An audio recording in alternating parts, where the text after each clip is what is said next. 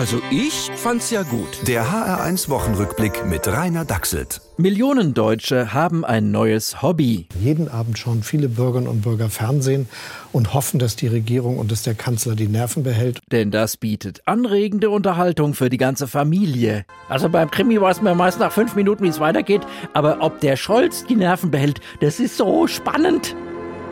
Mit Nerven behalten meint Scholz übrigens wenn jemand fordert, dass wir Panzer liefern, dann wird zwei Wochen gewartet und dann werden Panzer geliefert. Und keine Sekunde früher. Der, Der hat Nerven. Nerven. Ja, hat er. Die braucht er auch. Die brauchen wir alle. Denn die Zeiten ändern sich rasant. Vor allem auf die Senioren ist kein Verlass mehr.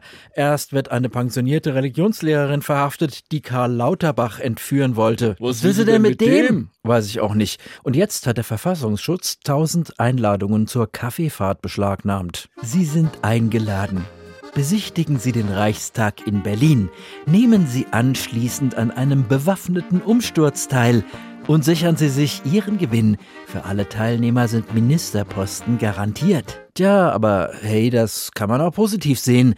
Die meisten Unzufriedenen mosern halt heute nicht mehr passiv vor sich hin, sondern sehen sich als mündige Wutbürger Früher habe ich mir ja immer einen starken Mann gewünscht, der hier aufräumt. Aber heute denke ich, das kann ich doch selber in die Hand nehmen. Wenn Sie nicht ganz so radikal drauf sind, aber trotzdem ein bisschen in der Politik mitbestimmen wollen, dann denken Sie dran, was im neuen hessischen Lobbygesetz stehen wird. Wer seine Interessen in der hessischen Politik geltend machen will, muss dies durch Eintragung in eine bei der Präsidentin oder dem Präsidenten geführten öffentlichen Liste Lobbyregister angeben. Ja, einfach zur Wahl gehen reicht ja schon lange nicht mehr, um mit seinen Interessen dabei zu sein.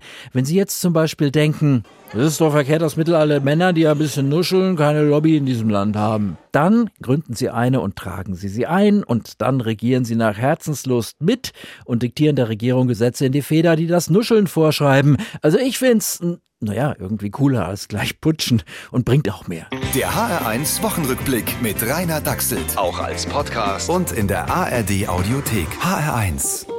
Genau meins.